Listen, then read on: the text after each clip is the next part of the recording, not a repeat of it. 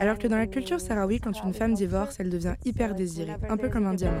Les hommes vont vouloir se marier avec elle et ils en seront très fiers s'ils y parviennent. Mais je crois qu'aujourd'hui, ma génération à moi brise ce cycle de trauma des anciennes générations.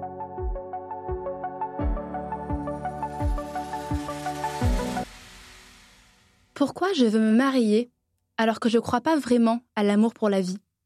Pourquoi est-ce que mon père s'attend à ce que mon futur mari vienne lui demander ma main? Pourquoi j'ai envie de me marier depuis que j'ai 5 ans? Je suis Liora. Je suis Claire. Je suis Valentine. Vous écoutez Love in Translation, le podcast sur les relations amoureuses qui vous emmène voir ailleurs. Nous sommes trois amis de longue date. Et récemment, on s'est demandé d'où venaient nos comportements amoureux.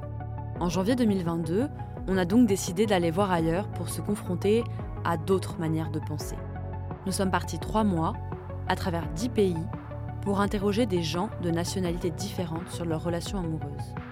Suivez-nous à travers 12 épisodes pour déconstruire les biais culturels, religieux ou familiaux qui influencent nos amours.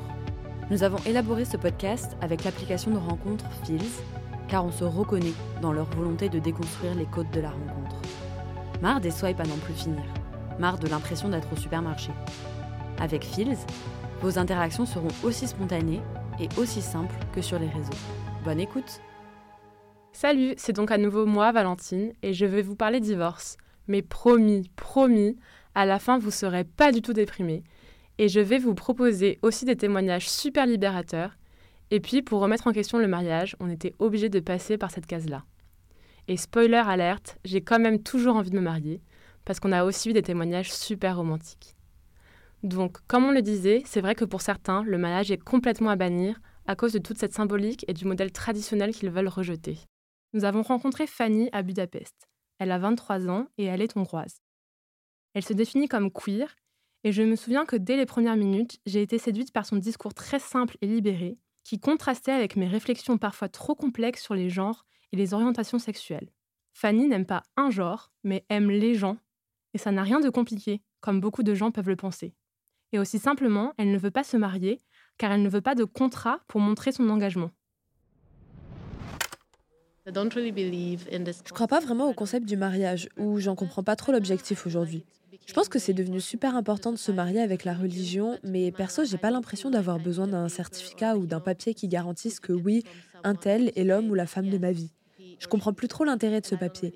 L'ordre des choses, c'est que tu finis le lycée, tu vas à l'université, tu trouves un copain, tu te maries et tu finis par avoir des enfants. Et au début, je suivais ça, je pensais pas hors du schéma traditionnel et je faisais un peu ce que ma famille attendait de moi. Je pensais pas du tout que peut-être moi ça me convenait pas. Je pensais que ça convenait à tout le monde et que c'était comme ça. Alors qu'en fait, j'ai jamais accordé trop d'importance au mariage. J'avais juste jamais réfléchi à me forger ma propre opinion. Pour Fanny, donc, pas besoin de se marier pour prouver son amour. Mais parfois, les gens se marient et réalisent après que ce n'était pas ce dont ils avaient envie. Pour eux, il y a une porte de sortie, le divorce. On parle quand même d'un mariage sur deux en France. Mais d'un côté, tant mieux, car parfois, et heureusement, dans les pays où le divorce est autorisé, ça peut être vécu comme une vraie libération. J'ai été frappée par le témoignage de Nour qui nous explique que dans la culture sahraoui, le divorce est une fête. Nour est une jeune femme qui tenait le riad où Liora a logé quelques jours à Marrakech. Vous pouvez entendre les petits oiseaux marocains et vous immerger dans la chaleur de la ville en plein mois d'août. Ici au Maroc et dans la culture sahraoui, ils font du divorce une célébration. Alors que partout ailleurs, au Maroc, si tu es une femme divorcée, tu auras honte plutôt et c'est mal vu. Alors que dans la culture sahraoui, quand une femme divorce, elle devient hyper désirée, un peu comme un diamant. Les hommes vont vouloir se marier avec elle ils en seront très fiers s'ils y parviennent. Par exemple, ma tante est la personne la plus proche que je connaisse qui est divorcée. Son mariage n'a pas duré très longtemps. Un homme l'a bien aimée, l'a demandé en mariage, ils ont eu des enfants très vite, mais ça n'a pas marché.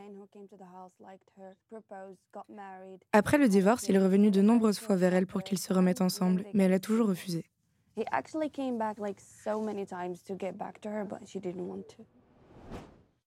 Dans la culture sahraoui, ces femmes divorcées sont donc courtisées car elles sont considérées comme plus expérimentées. Et même si le divorce n'est pas partout une fête, il a parfois une portée encore plus grande qu'une simple libération. Pour Andrei, notre hôte de Bucarest, le divorce a été le moyen de faire ce que ses parents n'avaient pas pu faire, et ainsi mettre fin à tout un tas de traumas transmis de génération en génération. On a dormi chez Andrei une semaine, notre record de squat chez quelqu'un pendant ce voyage. Il avait été adorable et avait prolongé notre séjour. J'ai malheureusement été malade toute la semaine et ne suis sortie de la chambre que quelques fois pour aller à la pharmacie. Je n'ai donc pas pu faire l'interview, mais je me souviens d'avoir été bercée par sa voix qui venait du balcon à travers la fenêtre, qui, je trouve, était assez apaisante. Je vous laisse en profiter. C'est vrai que c'est intéressant la façon dont mes parents ont pris la nouvelle de mon divorce. Ils ont vu ça un peu comme une condamnation à mort. Ça a été plus un choc pour eux que pour moi. Ma culture est très traditionnelle, donc le divorce est très mal vu. Moi, je ne suis pas religieux, mais mes parents le sont comme toutes les générations au-dessus. La Roumanie est un pays très conservateur. À cause de ça, comme le divorce est à bannir, il y a vraiment beaucoup de relations nocives qui continuent.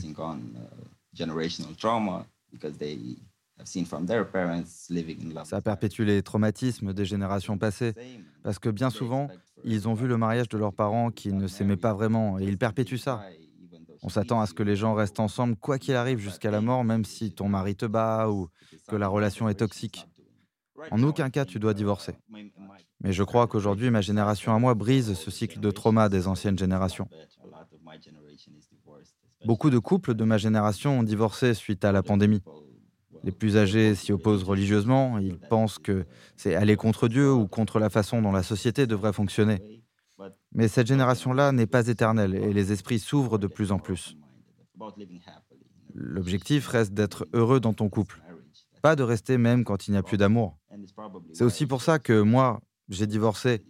Mes parents n'étaient plus du tout amoureux et se sont forcés à rester ensemble. Ils auraient dû divorcer. Je brise ce cycle familial-là. Je veux rester ouvert à trouver le bonheur et chercher à vivre dans les meilleures conditions possibles.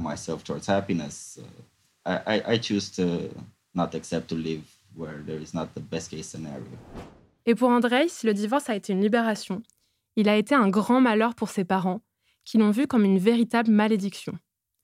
En effet, dans certaines sociétés, le divorce est très mal vu. Comme au Mexique, où Anna n'avait pas le droit d'aller dormir chez les enfants avec des parents divorcés. Ce qui est un petit peu ironique, c'est que la mère de Anna est aujourd'hui elle-même divorcée.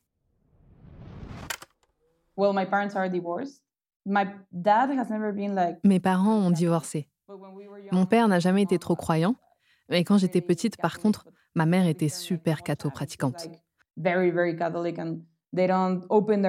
On utilise ce mot mocha pour dire très très croyante.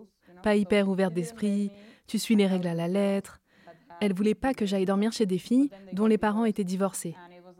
Mais par la suite, ma mère a elle aussi divorcé. Dans ma ville, qui est une petite ville, ils ont des magazines People, un peu style euh, Gossip Girl. Et ma famille est un des noms qui est souvent mentionné dans ces magazines. Mes parents ont divorcé parce que mon père l'a trompé avec sa secrétaire. C'était vraiment digne d'une telenovela. Sa secrétaire avait 25 ans de moins que lui. Donc c'était partout dans les magazines de Saint-Louis. Ma mère était encore très proche de l'église, mais c'est à ce moment-là qu'elle s'en est éloignée, parce qu'en apprenant la tromperie, elle est directement allée voir le prêtre. Et il lui a dit, tu dois le pardonner, tu dois réfléchir à ce qu'il te manquait chez toi et ce que tu dois lui donner pour qu'il te revienne. Ma mère, elle ne s'attendait pas du tout à ce genre de réaction. Et par la suite, on lui a refusé la communion à l'église. Donc euh, voilà, du côté de la religion, et après tout ça, ses amis ont arrêté de l'inviter à certains événements. La plupart d'entre elles sont en couple et ont arrêté de l'inviter parce qu'elles se disaient, euh, bah, maintenant, euh, il faut qu'elle reste avec ses amis célibataires qui ont la réputation d'être des catins et qui pourraient chercher à attaquer nos maris.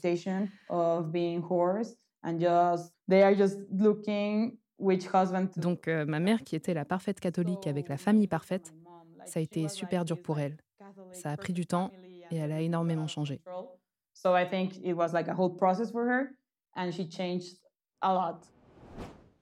Pour la mère d'Anna, le divorce a été salvateur. Il lui a permis de poser ses limites et de rebondir suite à l'infidélité de son mari. Mais c'est une chance que beaucoup de gens, et surtout de femmes, n'ont pas. Dans certains pays, c'est quasi impossible de divorcer, et ta capacité à le faire dépendra de tes moyens et aussi, malheureusement, de ton sexe. On laisse Khadija nous parler à nouveau de la situation au Pakistan. Se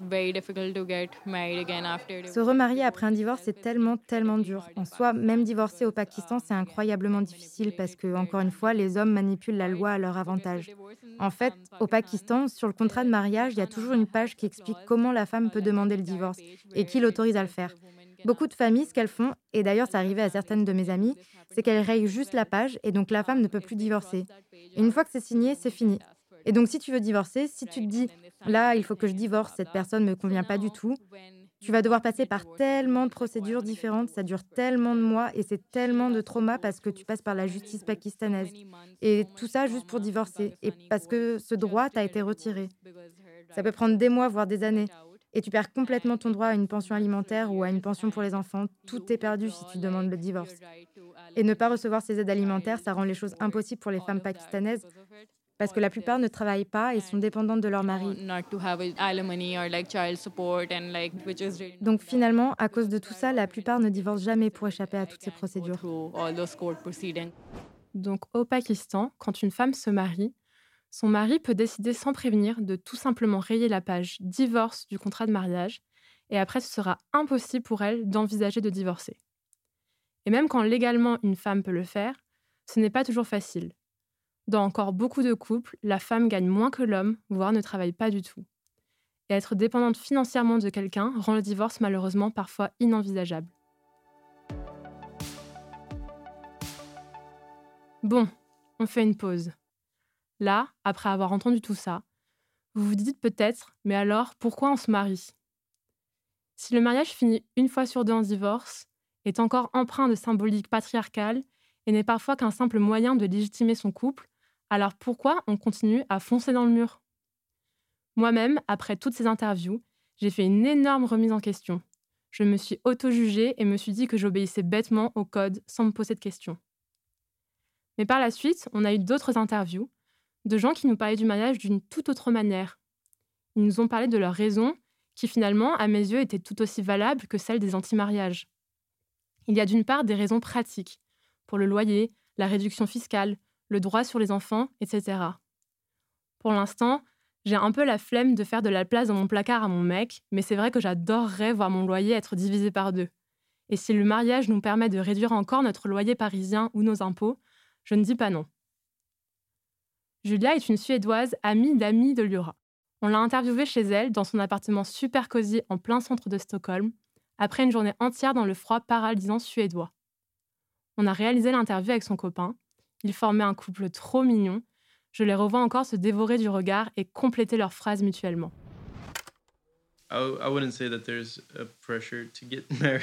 Je ne dirais pas qu'il y a une pression à se marier. En Suède en général ou dans ton expérience personnelle? Euh, je, pense un peu des deux. C'est vrai qu'il y a très peu de pression à se marier en Suède parce que le taux de divorce est tellement élevé et les gens ont tout type de famille. Le mariage, c'est pas si important que ça du tout, je pense. Mais en même temps, on a tous les deux des parents divorcés. Ouais, c'est vrai. Tout le monde est divorcé dans ma famille. Mes oncles, mes tantes, mes grands-parents et même mes arrière-grands-parents sont divorcés. Donc pour moi, le mariage, ça fonctionne pas. C'est un peu un fait autour de moi. Et c'est avec cette idée que j'ai grandi. Donc bien sûr, tu peux te marier parce que c'est sympa, c'est cool de faire la fête, et c'est aussi pratique pour les impôts.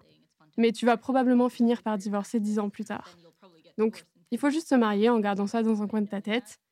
Et ce serait bizarre de se marier et s'attendre à ce que ça dure pour la vie. Et si on revient sur l'idée que quand tu te maries, tu dois tout partager et faire le choix d'être une équipe à vie, ça rend les choses un peu stressantes et surtout ça donne l'impression qu'il y a une garantie qu'on restera ensemble à vie. Donc tu fais moins d'efforts et ton mariage se délite. Donc je suis vraiment pas une grande fan du, du concept du mariage. Dans les pays nordiques, c'est quelque chose que l'on nous a beaucoup raconté. Que souvent les gens se mariaient après avoir eu des enfants parce que c'était quand même bien pratique. Pas de robe meringue, juste un passage à la mairie et un dîner entre proches. Nous avons aussi récolté ce témoignage de la part de Dora, la jeune hongroise sud-américaine, qui nous parle aussi des loyers qui ont grimpé dernièrement à Budapest. Les bénéfices financiers encore, cela ne surprend personne. C'est Osman, un jeune Turc, qui nous a expliqué qu'en Turquie, si l'homme n'est pas marié, il ne peut pas donner son nom à ses enfants. Là, on comprend pourquoi les gens peuvent se marier pour des raisons pratiques. Pour d'autres, et c'est peut-être les témoignages que j'ai préférés, au-delà des raisons pratiques, le mariage, c'est tout simplement un bel engagement auprès de l'être aimé, une belle cérémonie et un moyen de montrer son amour. Eduardo est mexicain et il veut se marier, car le mariage pour lui c'est tout simplement un beau moment. C'est pas obligatoire, bien sûr, mais, mais c'est quelque chose que je veux vivre et j'en ai envie. Parce que j'ai envie d'avoir un, un partenaire de vie. Et je trouve le mariage génial parce qu'il euh, donne du poids à ce moment précis où tu scelles ta vie future euh, avec quelqu'un. Mais ça peut être sous n'importe quelle forme. Même une cérémonie bouddhiste, au moins ça donne de l'importance à une relation qui compte plus que les autres. C'est une preuve que tu veux passer le reste de ta vie avec quelqu'un que, tu choisis. Euh, c'est pas une question de religion ou de vouloir se marier absolument. Euh, c'est une envie que tu as avec quelqu'un de, de, précis. Et en effet, c'est génial avec la fête. Euh, tous tes amis sont là. C'est ta journée, donc tout le monde te célèbre ce jour-là. Mais c'est surtout une preuve que tu donnes à ton partenaire pour, pour lui montrer que tu es prêt à lui dire euh, qu'à partir d'aujourd'hui, vous passerez le reste de votre vie ensemble.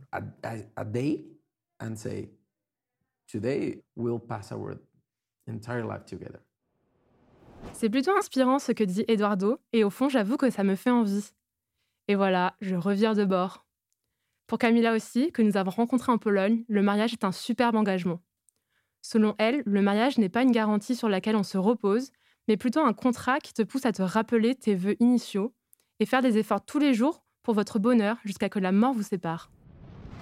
For me, marriage is I take this uh, rather seriously. It's uh, not in the way. Pour moi, le mariage c'est quelque chose de sérieux. C'est pas genre ah, on se marie et au pire on pourra toujours divorcer dans deux ans. Ça, ça marche pas pour moi. Personnellement, si on se marie, on est coincé l'un avec l'autre. Et s'il y a des problèmes, on doit travailler sur notre mariage, car on s'est fait une vraie promesse de rester ensemble jusqu'à la mort. C'est ma vision des choses. Et c'est réconfortant, parce que si tu te dis ⁇ Ah ben, je peux toujours divorcer si besoin ⁇ ça marche pas. Si les gens prenaient le mariage plus au sérieux, je pense qu'il y aurait moins de divorces. I think if people would uh, take marriage more serious, uh, there would be less divorces. Finalement, on revient de loin. D'ailleurs, c'est drôle parce qu'une de nos premières interviews du voyage était celle d'Anton à Copenhague. Il nous avait expliqué que pour lui, le mariage était un peu devenu une garantie que l'autre ne pourrait jamais s'enfuir et donc plus besoin de faire l'effort comme au jour 1. Selon lui, ne pas se marier, c'est au contraire montrer et renouveler son amour et son désir d'être avec l'autre au quotidien, sans se reposer sur les acquis d'un contrat. J'avais alors tout remis en question. J'avais appelé mon mec, je lui avais dit que le mariage était fini pour moi, que je n'étais pas acquise et qu'il devrait me prouver son amour tous les jours. Puis quelques semaines plus tard, j'ai entendu des choses horribles sur le mariage, et pour la symbolique parfois sexiste qu'il incarne, j'avais confirmé cet avis. Mais quand j'ai réécouté Camilla de Pologne, qui a défendu le mariage d'une très belle façon, je me suis dit que beaucoup de visions se valaient. C'est un peu langue de bois de finir de cette façon, mais je trouve que le plus important a été d'effectuer cette remise en question et de me demander quelles étaient les vraies raisons qui me motivaient à me marier. Je pense que j'ai envie de m'engager auprès de mon partenaire et que le mariage reste un beau symbole pour moi, mais je le ferai à ma sauce.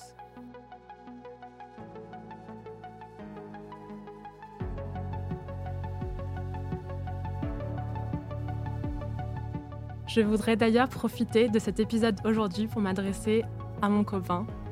Vlad, veux-tu me faire l'honneur de m'épouser?